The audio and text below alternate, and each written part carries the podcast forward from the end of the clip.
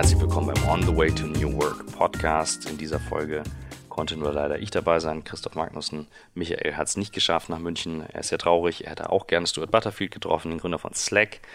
Was ich aber sagen will, bevor es losgeht, auch mit dem Werbepartner, wir haben in dieser Folge etwas Probleme mit dem Setup. Das hatten wir auch schon in anderen Folgen. Wir haben auch Folgen schon nicht ausgestrahlt, weil der Sound zu schlecht war.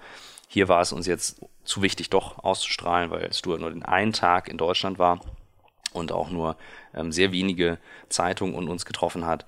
Und deswegen wollten wir uns das nicht missen lassen. Wir versprechen hoch und heilig, wir arbeiten gerade daran, das Setup zu verbessern. Und zwar ziemlich aufwendig. Wir werden auch mit größerem Equipment wahrscheinlich dann reisen unterwegs sein. Gebt uns die Zeit, hört trotzdem in die Folge rein. Sorry dafür, dass es nicht perfekt ist. Die Mikrofone sind wahnsinnig empfindlich. Und wir werden künftig wieder mehr darauf achten, dass das nicht passiert. Danke euch fürs Dranbleiben.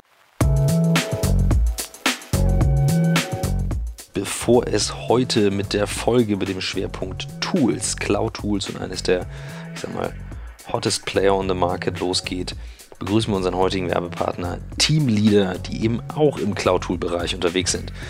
Und Teamleader hat ein besonderes Anliegen dieses Mal. Es geht nämlich darum, dass Teamleader als Tool, was eigentlich eine, eine kann man sich vorstellen, eine One-Stop-Lösung ist für CRM, Projektmanagement, Zeitmanagement, Rechnungsstellung und so weiter. Also alles in einem Tool, das ihr nicht wechseln müsst. Und hier mal eine besondere Herausforderung, dass in jedem Land andere Lieblings-Apps genutzt werden von den Leuten. Das heißt, die einen wünschen sich eine E-Mail-Integration, die nächsten eine SaaS-Buchhaltung. Und genau zu dem Zweck hat Teamleader einen Marktplatz mit hunderten von Integrationen aufgesetzt. Und da das noch mehr werden sollen, haben sie jetzt einen Fonds aufgesetzt mit einer Million Euro, um Software-Tools zu finanzieren. Das heißt, deren Ziel ist jetzt 1000 Integrationen auf die Beine zu stellen. Wer also gerade ein neues Tool für mittelständische Unternehmen gebaut hat und Zugang zu diesem Markt sucht und auch noch dafür bezahlt wird, der sollte sich das Ganze mal genauer anschauen. Und die Informationen dazu bekommt ihr unter teamleader.de slash blog. Und jetzt viel Spaß bei der Folge mit Stuart Butterfield von Slack.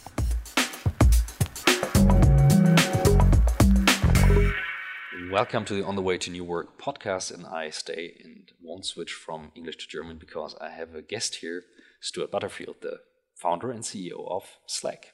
Thank you for having me. Thanks so much for meeting. My partner Michael is very upset not being here because um, we were quite excited to meet you. That's your only day in Germany, and everyone in our podcast, in every episode, is now talking about Slack. Mm-hmm. And I know you for a while. I've been following your story, so um, I'm quite curious to meet the person behind the tool, which is more than a tool, but we will come to that. Would you mind giving me a little bit of background who you are, what you do for people who might know what you're doing right now? Sure. Um, I'm not sure exactly where to start, so you can feel free to interject and you ask questions. We have we have no rush at all. Okay. Well, I could, I could probably fill up a couple days. Um, I was born in um, in British Columbia and grew up there, and went to university in 1992 and so it was just before the web became a popular phenomenon, but we still were, were given internet access when we entered university. And it really kind of changed my whole life um, and was very exciting. The idea that people could transcend geography and you could make connections with people all over the world. And then when the web took off, um, I was there from the beginning.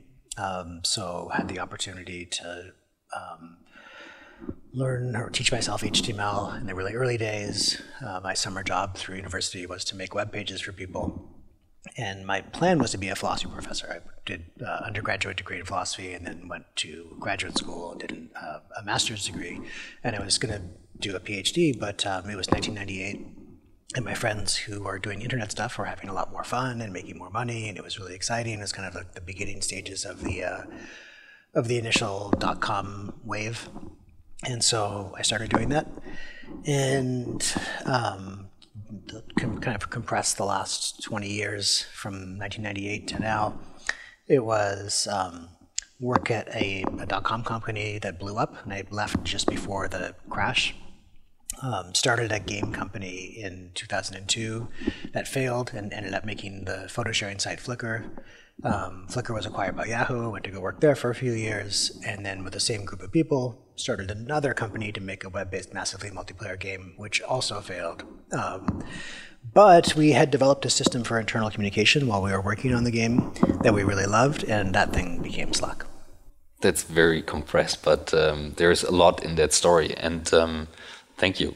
So it, you mentioned quickly it's the same team. So like the team that is at Slack is the same um, from the Flickr times back then.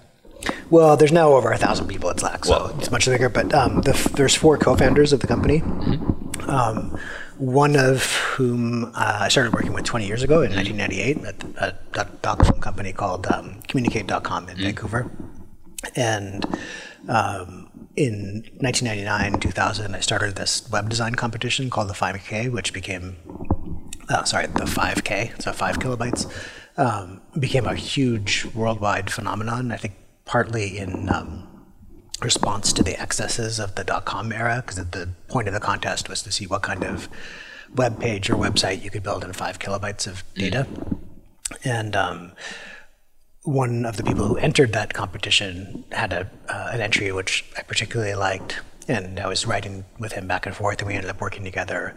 Um, and that was the second of the four co-founders. And then um, we started this, uh, started working on what was called Game Never Ending in 2002. And while we were working on that, there was a fan of ours um, who was from the UK um, and was building little like social network explorer tools to explore the social networks of the game and other extensions. Even though we didn't have any kind of API, he was a good hacker, and it turned out that he had broken into our mailing list um, and was just reading all of our email, and we ended up hiring him, uh, and that was the, the fourth Yeah. so um, that same group of people has been working together since you know 2004. So the the newest relationship is now 14 years old. Wow. So let's let's jump right into it because I think everyone is curious about um, what Slack is doing currently. Um, I very early followed your the closed beta and um, I saw your articles um, and I always try to showcase it to people and say, well, it helps you to open up communication and makes collaboration more transparent, faster, a lot faster. And then I stumbled upon your article, We Don't Sell Saddles Here, in 2013. And I shared that uh, publicly with my team, with everyone um, I could see, and said, "This is this is what it's about. It's transforming businesses." And there's this famous quote from I think it was John Culkin. I'm 100 percent sure. I should look that up before the podcast. Um, we shape the tools, and thereafter the tools shape us. And Slack is definitely one of these tools, shaping to a new way of working, to a more open way of working. Can you elaborate a little bit on your own perspective? Because now is the source of this article sitting in front of me. Sure. Um, first of all, I've heard that um, same phrase slightly differently attributed to Winston Churchill. Okay. was, uh, we shape our buildings, and thereafter they shape us. Um, but I think it's they're all. It's definitely true, and it's not just tools, but buildings, culture, art, everything. Um, there's this interesting dialectical re- relationship between the what humans create and the impact it has on us, and kind of like echoes and reverberations. So, it that was written um, in the middle of 2013, um, around the time we were starting our preview release. So it's like a private beta. We were just inviting people, and now it's five years later, um, and we're just coming back to some of those ideas and trying to explain them a little bit better. But it's still kind of vague and, and hazy and messy. Um, but I think you actually you articulated it quite well. The big increase in transparency that results in an increase in velocity or people's ability to get work done. And um, what's been really interesting is um, trying to get at why that is. So, like I said, this is five years later. We did the preview release. We had some enthusiastic users. Uh, we launched in February of 2014 and grew very quickly. And since then, you know, went from 20 employees to 80 to 300 to 600 and now we're over a thousand and um, over 8 million daily active users and 70,000 paid customers and we have a twitter account called slack love tweets. It just retweets nice things that people say. And we have um, you know a whole customer success team. We have account executives. We have a huge customer experience team and just spends all day talking to customers. We have user researchers, and we've spent, I don't even know, ten, many tens of thousands, maybe hundreds of thousands of hours in direct communication with customers. And we still don't know exactly what it is that people like about it. So in their tweets, they'll say, you know, sometimes it'll be a response to something specific that happened, like, boy, the customer support was great, or I really like this new feature, or some, some tiny thing like that. But often people will say something like, I don't know how we would work without it, or it's transformed our whole company and trying to get to the heart of what that is and, and why people like it is harder than you might think. Because it's you know we can make a, a big marketing claim, like just say it's organizational transformation. Don't worry about it. Just trust us. um, but then you get to a more serious audience. And earlier today we were talking about like you know we're here in Germany. Um, sixty percent of the labor force is in the Mittelstand companies, um, not always at the avant-garde, you know, sometimes very conservative. Um, but also, if you're not, you know, someone who's a technology enthusiast, who's not just already, you don't have a predisposition to try everything that, that's new. You want the business case. You want to understand why would I invest in this? Why, you know, why am I going to pay this money? But also, why am I going to ask my people to um, use up all of their time learning a new tool? What do I get from it? Yeah. And the easy sale for many things that businesses buy is a reduction in cost. I don't think you really get that with Slack. I mean, maybe you could over the long run because people become more effective and you have to hire fewer people to get the same thing done. Um, I don't even know that it ultimately saves you time, but I do think it gives you a much bigger return on the effort that you put into communication. Because if you think about um, what people actually do in their day to day work, I mean, take our company. Um, we're a software developer, so maybe it's a little bit different. But uh, at the lowest end, the people who spend the least amount of time on internal communication, maybe a, um, a back end systems programmer who's naturally kind of shy and introverted and they might spend 30% of their time on communication because they're still reading other people's bug reports and responding to them. They're attending meetings. They have a one-on-one with their manager. There's documentation being published internally on how we're changing systems. There's notes on the pull requests and check-ins that they do when they're writing their code. Um, but that's the least. You know, for managers, they spend 95 to 100% of their time on communication. Executives just spend 100%. But uh, salespeople, uh, many people who work in finance, um, accounting, recruiting, legal, IT, their job is mostly to talk to other people. Um, and we put an enormous amount of effort into it. We have the daily stand-up meetings. People write status reports. There's a big PowerPoint deck on um, our plans for this quarter or what happened last quarter. Um, and yeah, just like hours at least of effort every single day. And I know this is a pretty circuitous way to get to it, but if you have that conversation in email, everyone ends up with like a fractured, partial version of what's going on. And if you have that conversation in Slack, everyone's looking at the same thing. Like the history of the channel is the same to any participant, including people who aren't a member of the channel right now, and they could be looking in from other parts of the organization, like a, a designer looking into marketing or a salesperson looking into customer support. Um, or people who don't work at the company yet. You know, that's still it's a resource for them, even though they might not start until next week or next month or next year. Um, and just that alone, just that like moving from individual based communication to kind of organizational based communication is incredibly powerful. You know, just like the amount of time that gets saved in um, in catching people up, uh, the transparency really drives increased alignment. So. Um, yeah, it's it's something that we're still trying to figure out how to explain or articulate because, first of all, we don't usually have the whatever it just took me four minutes or something like that to explain it. You know we have 10 seconds to explain it. To, to capture someone's imagination. Because if you are you know um, you construct printing machines for like the um, for people who print coupons for supermarkets or something like that um, you're not necessarily on the lookout for something that transforms your internal communication, um, and you, it's tough to convince you that there's a significantly better way because we just take communication for granted.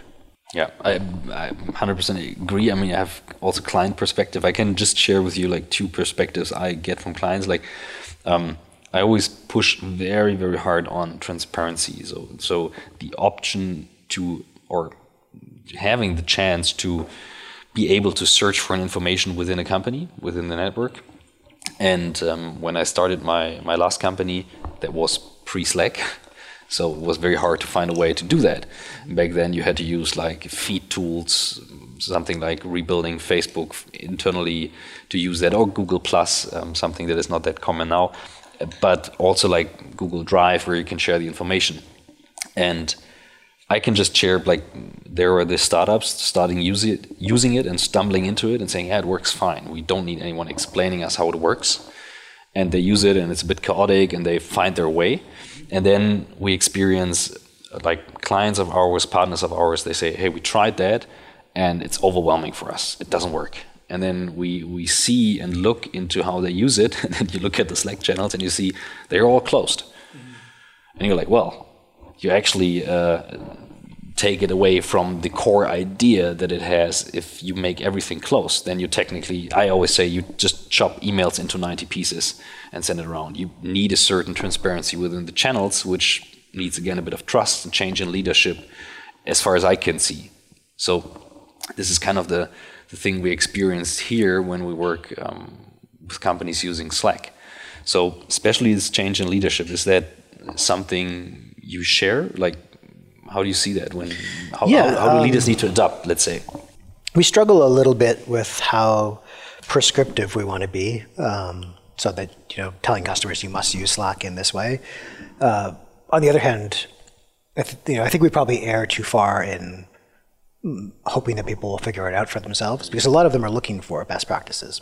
And I'll give you a couple of examples. Mm-hmm. Um, there's kind of a continuum between at the one end, people just talking. Like, I have a question. Mm-hmm. Uh, it can be trivial. Like, when is that meeting next week? You know, it's just basic factual question.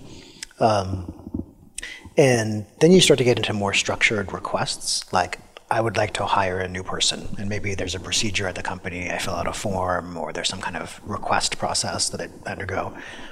Um, and then at the furthest end of the spectrum is like more heavyweight processes that are often backed by um, software on the other side. So, um, depending on how you have things set up, maybe a promotion works like that inside your company. It ties to your HR system, or a purchase request ties to the finance system, or um, closing a sale has some um, some code around it in, in Salesforce. And in that middle tier, people often invent ways to handle those workflows inside of Slack. And uh, this is not something that we planned, and it's not something that anyone. I mean, obviously, someone came up with the idea, but it wasn't like a, a labor saving idea. And for us, it was creating a channel called Legal Approved. And anyone who had a contract, whether it was from a vendor or from a customer, could drop a PDF or a Word file of the contract in. And then one of the lawyers would put the eyeball emoji on it. And uh, when they did that, you knew that they're looking at it, but all of the other lawyers knew that someone was already looking at that as well. Um, so it was this, you know, hyper efficient way to do it. You just drop it in, and whoever can take that one, whoever is available, not so busy, they put the eyeball emoji on it. Let's say um, a woman named Amy does it. So Amy does it, and all of her colleagues um, can see that they don't have to anymore. And then when she's done, she puts a green check mark. And a couple of things. One is I know where we're at um, as the person who made the request to get the contract approved. Um, all the other lawyers know where we are, and um, there was no extra communication that had to happen. Amy didn't have to tell anyone else. I didn't have to tell anyone else. It's just, I mean, it's literally just the little emoji reaction, and then we have this time-stamped chronology of everything that happened. And it sounds like such a kind of trivial example, and it is, except that your day is full of hundreds of those things. You know, like just little um, requests across functional boundaries um, from one team to another, uh, or making a change. Can you update the website with this new version of the graphic? Can you um, uh, add these two people to the meeting with the customer? You know, things like that. And if you have better support for those little bits of interaction, uh, especially ones that require coordination at the group level, you are taking a huge amount of friction out of people's workdays, and th- thereby you make them more productive because people are just like made more powerful. And obviously, it's a it's a kind of a strange way to look at it, but um, really imagine it like giving. Um, people who are doing physical labor better tools. So someone whose job it is to dig ditches, if you give them a shovel, they can dig so many ditches a day. And I don't know what you call it in German, but um, a backhoe, a digger machine in, in English, you know, like Een, the- bagger, ja. Hm. yeah, okay. Um, you give them one of those, and they can dig many more ditches in a day. And we're trying to give knowledge workers or intellectual workers the same kind of tools, but it's because everything is abstract. It's harder both for people to understand um, and for people to even realize. You know, they, they don't. You have this kind of intellectual scaffolding. And I guess one thing, and I think this is something that will resonate with you, um, if you look at the tools that individuals use now to get their functional specific work done, like the um, what I mean is, if you're a recruiter, now you have LinkedIn and you can look people up. Um, you have emails, you can get in touch with them.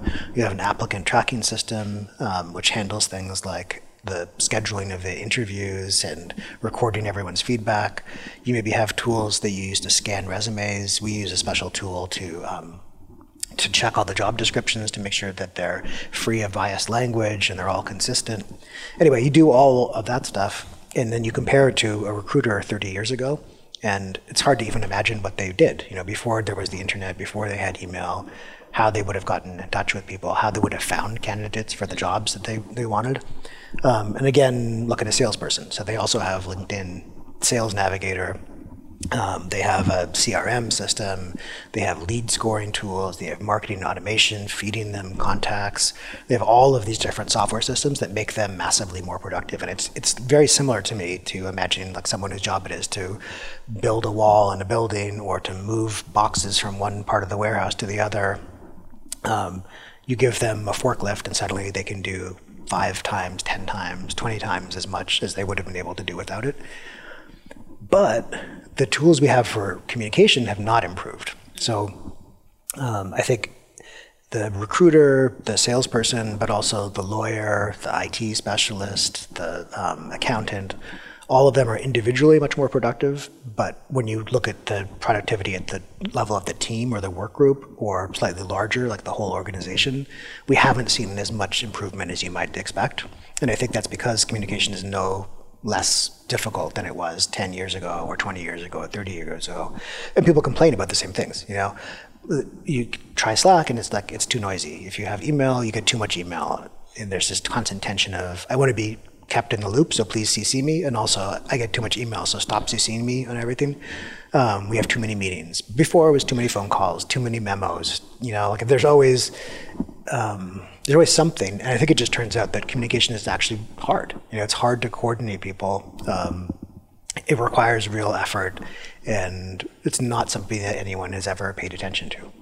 And uh, it really resonates with me, and it sounds very humble when you say that. And you say like, um, "This is the way how we do it," and we we are not sure, but um, obviously, it to me it feels like, and I'm, I would I would claim I, I get a lot of different perspectives um, from different companies, and I'm I'm allowed to work with these tools every day, and also like to see what works, what doesn't work. It feels like Slack is kind of a big part of this movement into like let's change the way people work. Let's do this new work style. Um, and i would love to understand a bit better where this urge came when you said hey we had this company and it didn't work but we had this chat tool that we built or this group communication tool that we built and we thought we just do this. You said it in like 30 seconds so that was this 30 seconds pitch but but um, there must be well, I, I assume there is an urge like when you started and I would learn a little bit more about this this motivation to like get into that because uh, even back then it was a quite crowded market. There were chat apps, other big players. Sounds like a bold decision. Yeah, it's funny. I mean, there's a whole bunch of different answers. So one is about the um, shutting down of the game itself, which is maybe just, we'll leave it aside for now. We can come back if you're interested, but um, that's obviously very difficult. Um, but we did that when we still had investor money left. We had maybe like five million dollars in the bank, Um, so we're able to do it in a pretty elegant way. And it wasn't an immediate decision to build something like Slack, but it happened relatively quickly. There was a lot of um, debate about what we might want to do next. All of us agreed that no matter what we were going to do next, um, we would never work without a tool like that one that we had built, which at that time didn't even have a name. It, it wasn't what we're offering to the public now. We rebuilt it from scratch. Um, it was based on a very old technology called IRC. But um, I guess two things. One, we had the advantage of not thinking that we were designing anything. So this was just this thing that we used internally to communicate. It didn't have a name. Um, no one was assigned to work mm. on it. We just made improvements whenever we really needed them, and and because we were very cheap in terms of like investing in this thing, because it wasn't anyone's job, we would let those changes sit for a long time before making the next change. We really it was just the necessity, and there's there's no ego, there was no speculation. It wasn't like I have a crazy idea for what a user might want. It was only those things that we absolutely needed. So one, we ended up with great product market fit because of that. But two, you said that the market was crowded.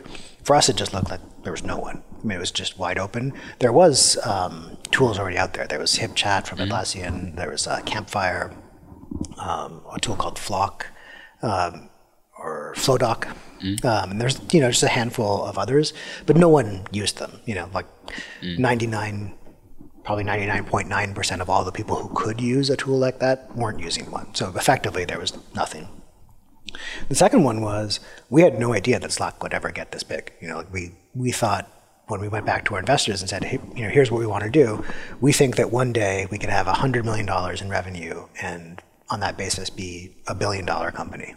And they were skeptical of that, but well, that was our big ambition. Like that was mm-hmm. what we thought the whole market was worth, and we got to 100 million in revenue in uh, I don't know, like the first two years. I mean, it was a, it was a long time ago. Um, and now we think it's more like, you know, 50 to 100x bigger than, than that. So um, not only did it not seem crowded, uh, it seemed much more modest than it turned out to be. And if you, with the benefit of hindsight, you look back, you know, it's like mm. there was nothing and it was this enormous potential market. And we were just lucky to be the first ones with the kind of resources and the product to be able to take advantage of it. I, I, I, get I get the, the point and the perspective and 100% agree because like when you look at it from that perspective you actually shaped your market yeah you, you shape the market if you and that's that's the thing I just did the same thing some people do when they look at it and say like well it's just a chat tool or it's just for that it's not it's yeah. like more than that um, get it and, and, and I buy I buy into that Wir freuen uns über unseren zweiten Werbepartner heute die Firma Videobeat, Experten für datengetriebenes Videomarketing. Videobeat hat sich insbesondere mit einem sehr modernen Ansatz für TV-Werbung für E-Commerce-Unternehmen einen Namen gemacht. Dabei misst das Unternehmen den Impact von jedem einzelnen TV-Spot auf den Website-Traffic mit einem eigenen TV-Tracking-Tool. Und anhand dieser Daten misst Videobeat KPIs wie Cost per Visit, also der CPV und Reaktionsquote und diese kann man dann mit den CPCs und CTRs von AdWords und Co. vergleichen. Und anhand dieser KPIs optimiert Videobeat die Kampagne nach Sendern, verschiedener Spotmotive, Wochentagen, Uhrzeiten runter bis zum genauen TV-Programm und hilft euch so, TV zum wirklich messbaren und skalierbaren Performance-Marketing-Kanal zu entwickeln. Äh, Videobeat kümmert sich um den gesamten Prozess von der Strategiefindung über die Erstellung von conversion-optimierten Spots bis hin zur granularen Mediaplanung und kontinuierlichen datengetriebenen Optimierung das nicht nur in Deutschland, sondern in den wichtigsten Märkten der Welt. Die Company hat sich in kürzester Zeit wirklich einen Namen gemacht, arbeitet sowohl für führende E-Commerce-Größen wie Home2Go, Eve und Finanzcheck, aber auch für Unternehmen aus der Old Economy wie Comdirect, Daimler und Sennheiser. Die Company beschäftigt mehr als 70 TV-Experten in seinen fünf Büros in Hamburg, Berlin, Paris, London und New York. Und schon geht's weiter mit Christoph und Slack. one thought took uh, stayed with me and and sparked something. Um, so you grew very fast yourself when you started. Yeah. And um, I would love to understand a bit better how it changed internally, not only Slack wise, but also culture wise, using Slack on this journey from 20 people to 1,000 people. I mean, I guess there were different stages and stuff like that. Is there something you can share from from that journey? Yeah, absolutely. Uh, This is a good one. Um, so when we first started development, we were eight people, and in that kind of eight to twenty, um, it was more or less the same. First of all, it's few enough people that everyone can know what everyone else is doing. It does, it's not too expensive. I mean, obviously, with a thousand people, most people don't even know, you know, the names of five to eight hundred of their colleagues, let alone what they're working on right now. But a small enough team, everyone can know and anyone who has an opinion on anything can weigh in on that because why not? It's not too many. You know maybe you make a proposal for something and of the 12 people who work at the company in that moment three of them care about it and so they give you some feedback and that's no problem. But we kept working that exact same way when we had 30 people and 40 people and 50 people 60 people and um, suddenly we have this realization that this just this doesn't work. It's um, this is we're spending so much time. Everyone's giving feedback on everything. Everyone's trying to stay in the loop on everything that's happening. And we wrote a memo internally called "Slack is a distracting menace." Um, and the point of it was we need to change how we use this tool. going back to something I said earlier, uh, we try not to be too prescriptive about how people use it. And I gave that example of legal approved, which is something that evolved for us, um, but it also evolved. There's very, very similar um, things have evolved at many different customer companies. And those things, those best practices, we probably should share um, so people don't have to stumble upon them themselves. Um, and there's probably some I don't know, rules of thumb uh, for how you should use Slack that everyone should know. So, for example, uh, to, to something that you said earlier, you should try to have the conversation in the most public channel you can. That's reasonable. So, some things are confidential, you have to keep them private. Um, but often people end up with many channels, like a, you know, a private one with a very small group, um, maybe a larger private one, a public channel, you know, and the, the nested series of channels that are bigger and bigger and bigger. And if you can have the channel, uh, have the conversation in a very broad um, venue, then more people can see it, more people have the benefit of it, they can search it and, and all of that. And that's something that we should tell people as well. But um, we wanted to change the way that we used it in I think in, in some ways that are applicable to everyone, and in some ways that are you know really specific and to, to the way that we worked. Um, and that's the part that is going to be different for every single customer, different for every kind of organization. Um, people just have different, you know, completely different needs and different cultures and different habits. Um, not just company cultures, but like they come from different communication cultures. Like the, I can't remember what you what you say at the beginning of a work email in German, uh, but everyone has to say the same thing at the beginning of their email. Um, otherwise, it's very it's very rude. But if you're sending a message to someone on WhatsApp or Slack, it can be much more terse and and still not be conveyed as rude. I, I know like some of our younger employees said like, why do you send emails? I'm like, what do you mean? We always send emails. And they say like, yeah, but you need the subject and then you have a signature and there are images in the email. Why? Like, what is it for? And even in Germany, you have this legal legal thing. And then I realized, yeah, well, what we did to the email is actually we took the fax and uh, made it electronical. Um, do you, there's an it just comes up to my mind. There's a great video of Steve Jobs when he was interviewed about the email, and he explains to a journalist what the email is. Do you know that? No. I, I show you it later if you don't mind. It's because it reminds me of, of that video, and he tries to explain to the journalist how communication becomes more transparent and faster and less meetings. And um, I think you could just put after that video, uh, and he's talking about Slack. Um, I, I use it for some of the talks. I show you it later. Okay. Um, but going to thousand people, and, and this is something I hear very often. They say, "Yeah, this whole new work thing and working more digital and more remote and more collaborative works with a couple of uh, tens or maybe hundred people, but it doesn't work with thousand. That's what people claim." Let's stay with that for a moment because I th- I'm pretty sure people are curious um, to learn how does Slack operate with thousand people on Slack, or maybe also like stuff that you use that is very typical for your company culture. I don't know. How do you do meetings? Um, do you do them in, in Slack? Is is everything public? What is closed? Is there stuff you can share best practice wise from yeah from Slack headquarter itself?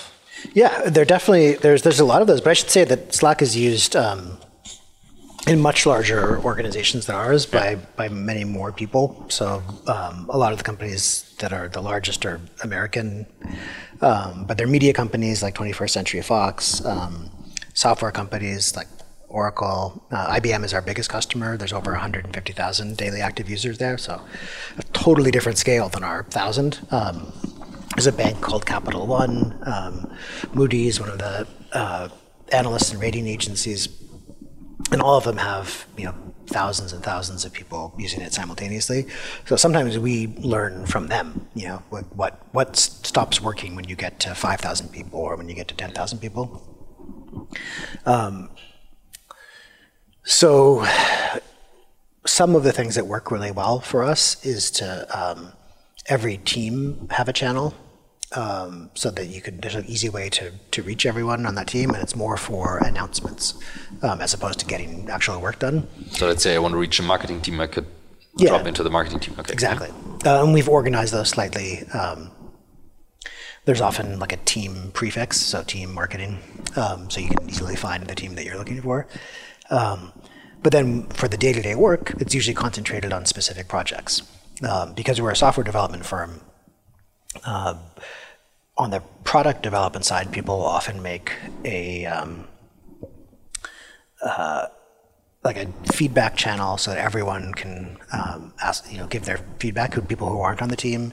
There can be a technical one. There can be one for marketing because going to plan how we're going to launch this feature, um, and having some kind of structure that's in common between how each project is set up is very very helpful. Like having a template for it because then you know oh, I just heard about this, you know, uh, whatever it was, eight months ago, we launched in German. So there obviously that's a huge amount of work. We're mm-hmm. doing the there's software we have to write, and there's design changes we have to make to accommodate the language, and there's translations, and then there's going to be a press event, and um, you have to update all of the different, like the iOS client and the Android client. And if I just heard about this or there's something I wanted to say to that team, having a similar structure on that team that we would have to um, any other one inside the company makes it much easier for me to find the correct group because otherwise a lot of people, and, and, this does happen, just spend a lot of time trying to figure out what's the right channel to, to say this or to make this announcement. Um, so that's one is kind of having patterns um, and similar structures and using similar prefixes or language. And actually, there's one great example from that Slack as a distracting menace memo that happened at the same time. And what happened was um, a customer support agent would get a request from a customer. And the customer says, I did X and then Y happened. And the customer support person says, huh, that sh- should be impossible. I can't figure that out. And so they look into it for a while on their own, um, and then they go to, uh, let's say this is in the Android app, they go to the channel with all the Android engineers and they say, hey, a customer said they did X and then Y happened.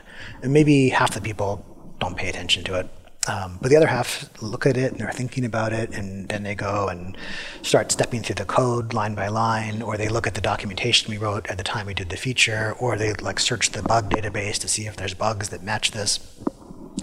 And then someone comes up with the correct answer, and everyone else just wasted their time. Um, and that became less and less effective the bigger we got, because now I have a question, an Android engineer can answer it. There's three of them then there's 10 of them, then there's 20 of them, then there's 40 of them. Um, and it becomes something we just, you can't afford to ask every single person. So um, at that time, we created what we called triage channels. And um, for every part of, of, the engineering group, you know, for like the web app, for search, for iOS, um, we would have a triage channel. There was one person on duty every day um, they, you know, they changed, they rotated shifts, and when someone had a question from outside of that group, that one person would figure out who the correct people were to answer it, and they would kind of handle it. So what was like one to many communication became more one to one, so it became more scalable.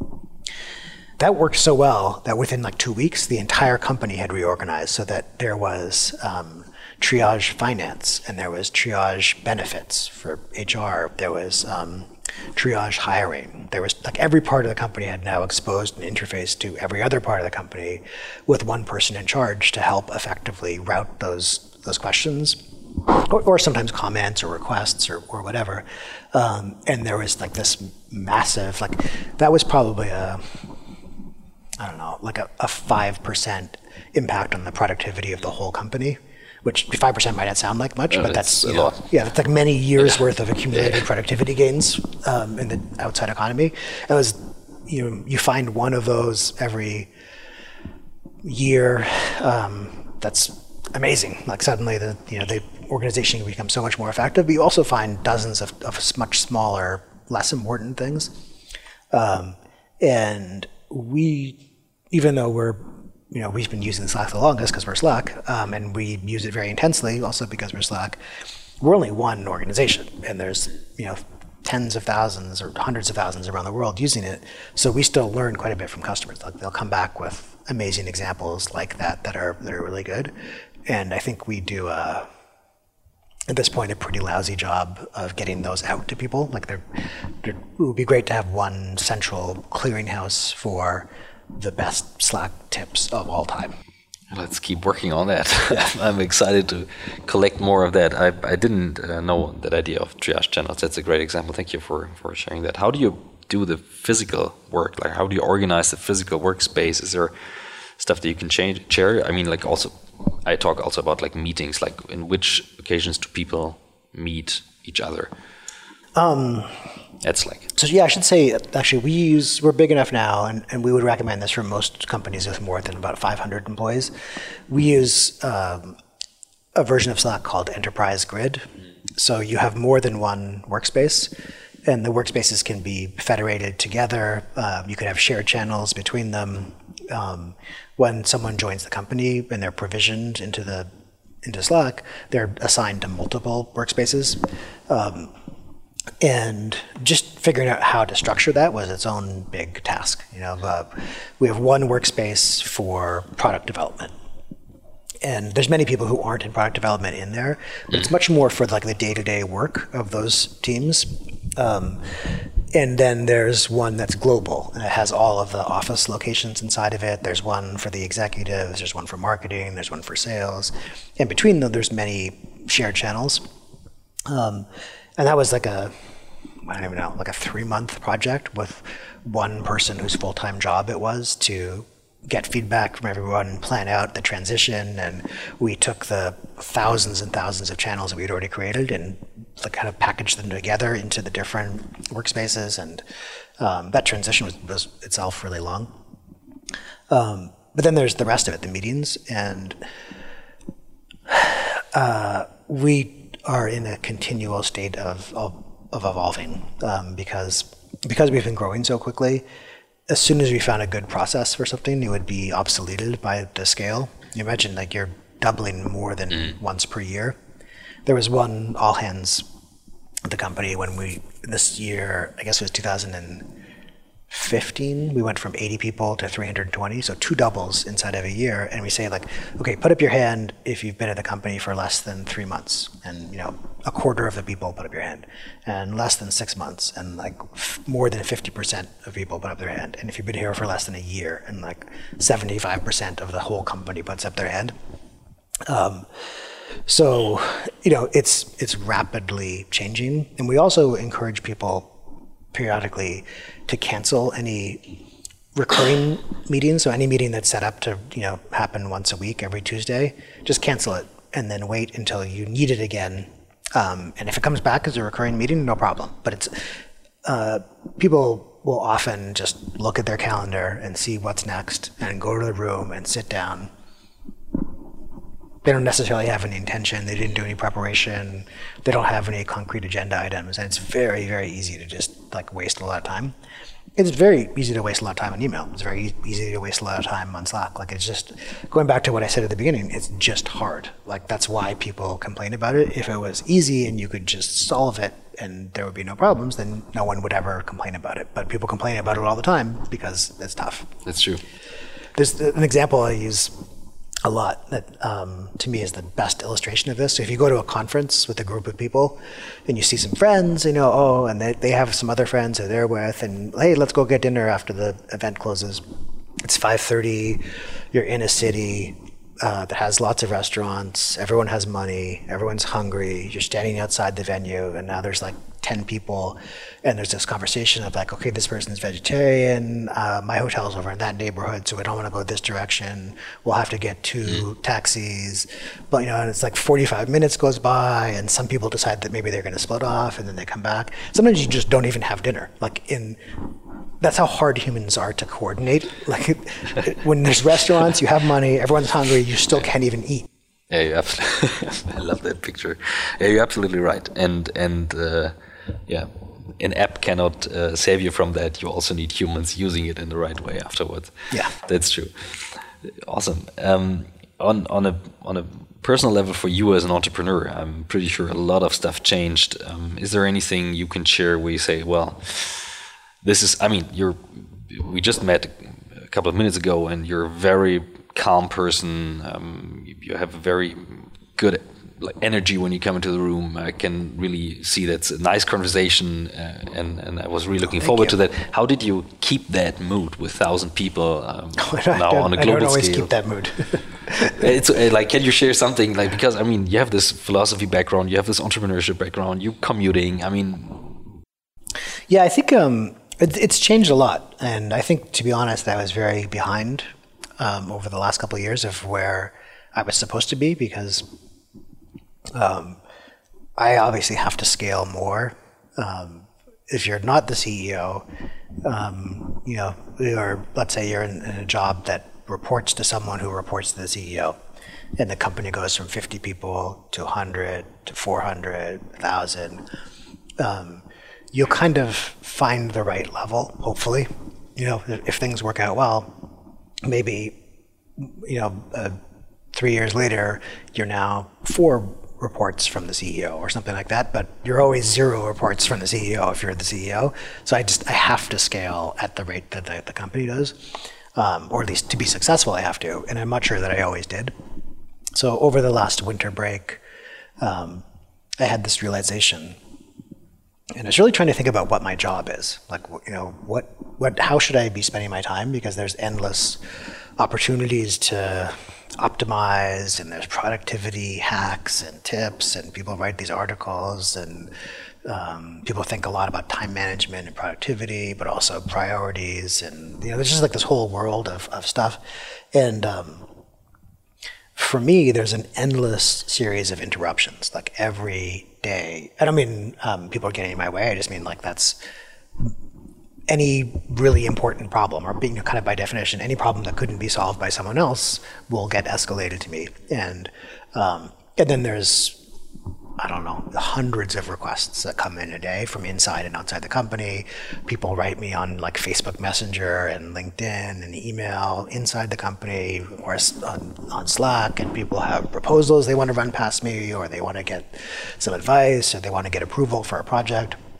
Anyway, um, it can be so easy to just get lost in that sea of, of requests and interruptions and try to apply whatever the most plausible seeming productivity tip you just got to that pile of stuff. And um, you should try to be as effective as possible but you're never going to get close to through all of the requests that people make. Um, so the job can't just be trying to get to to the end of all the requests.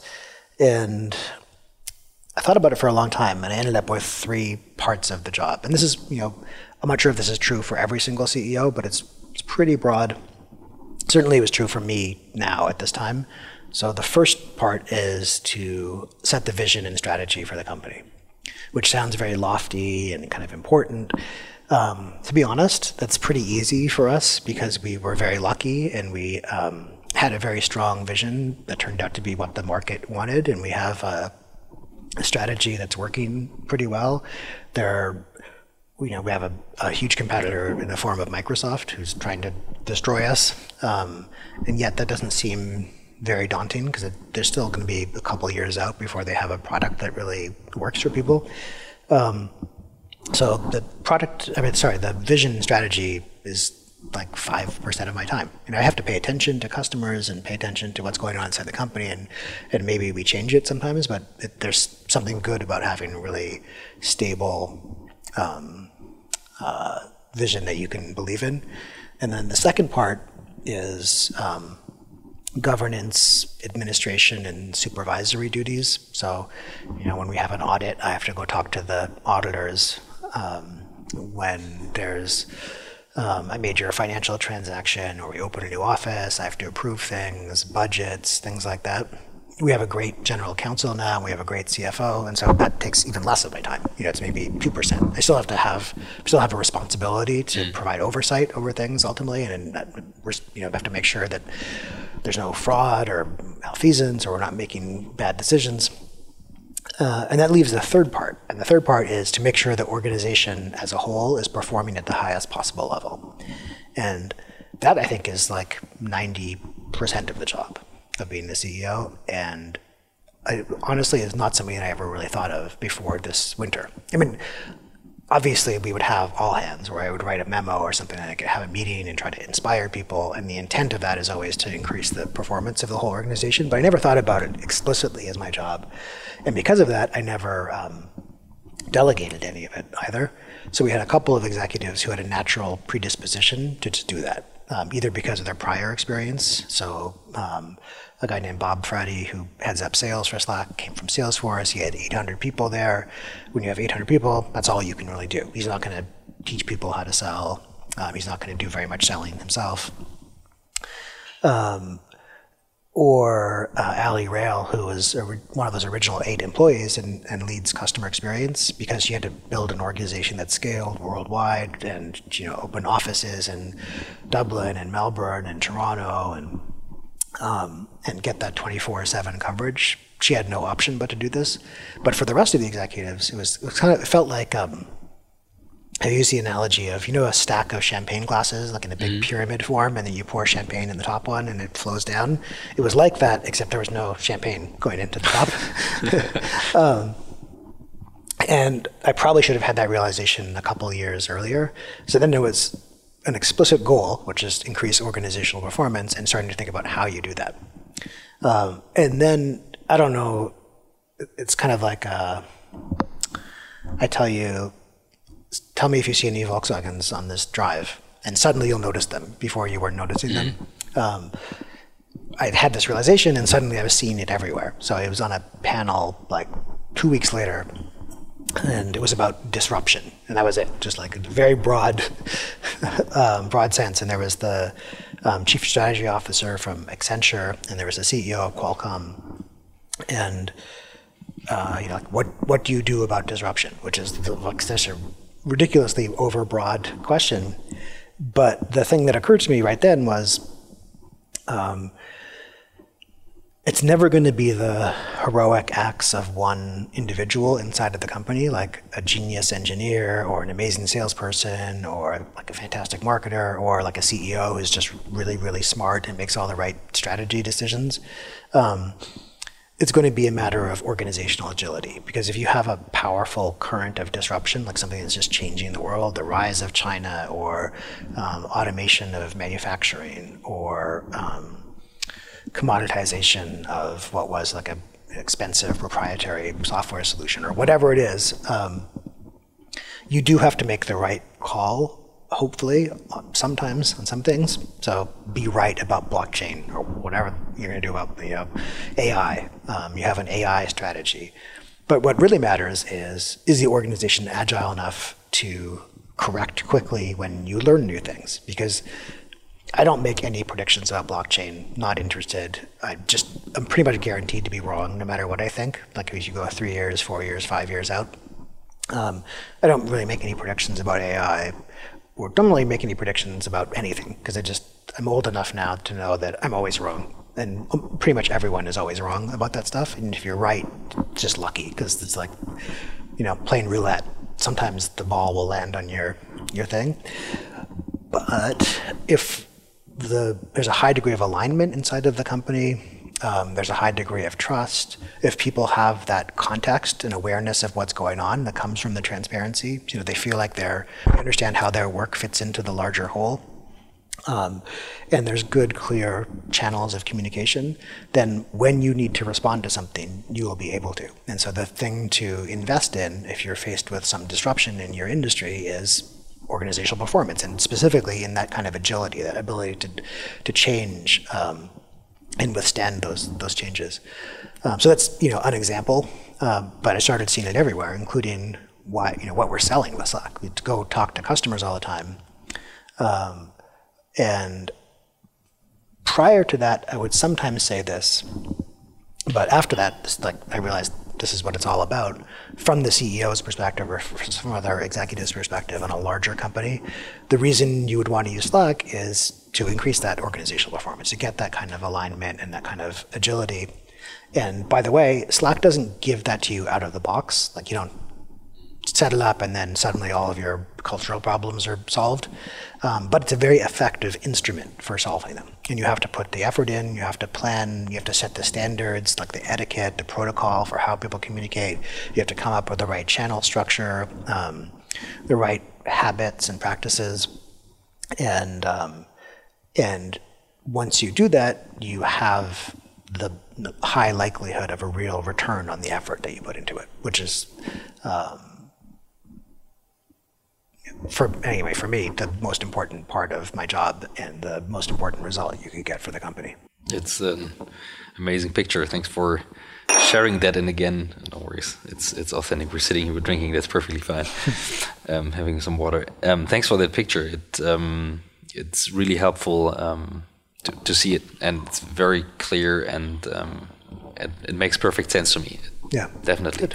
It's um, I'm just looking at here. We're, we're almost talking for an hour, which is uh, quite a while already, and it just flies by. I have hundreds of more questions, but um, we should come to an to an end. And what I usually ask at the end, um, and I'm very curious um, about your um, opinion here. I usually ask for inspiration, books that you read that you would recommend. Like, is there any things? It can be anything from fiction to nonfiction, anything um, that you would say these are my top five reads or my top one read, or if you have the time, look at that. Even if it's, if it's not book, could be videos. Yeah, well, I have I definitely have some. What's funny is um, when people ask me what I'm reading, I often have to look at my Kindle app uh, or Audible to, to see what I'm reading right now. So that's a Frisco thing you read on the Kindle. Yeah, I read on the Kindle most of the time. Yeah. Um, I get paperback books um, one time. But anyway, I have a very straightforward answer without looking at any of this um, on the two most impactful books for me. And I don't know that these are like are universally um, impactful um, or helpful for people, but given the challenges that I was facing and, and where I was at, one book is called Crucial Conversations, which is just about how to have difficult conversations with people, which is something that is you know definitely an important part of my job. Um, not always an important part of everyone's job per se, but certainly an important part of everyone's life. Mm-hmm. Like it just it happens in life that you, you have to do that. And if you're a manager, then you know you're definitely going to have to. Um, and um, equipping people with the right tools to, to have those effectively is, um, is something that I felt like I was never good at and was really important for me to learn. We have a our head of people is a guy named Robby Kwok, who I worked with in the past um, briefly back in the Yahoo days, and we have many mutual friends. And he came to work at Slack. And one thing I like about him is, for him, there are no difficult conversations. It's just just conversations that have to happen. Um, he doesn't get he doesn't dread this thing that's going to happen. He's not like all nervous about it. Um, and I wanted to be able to cultivate some of that. So, Crucial Conversations mm-hmm. is the book I would recommend there. And then another one that's called Leadership and Self Deception. And um, this one's harder to describe without sounding like a jerk.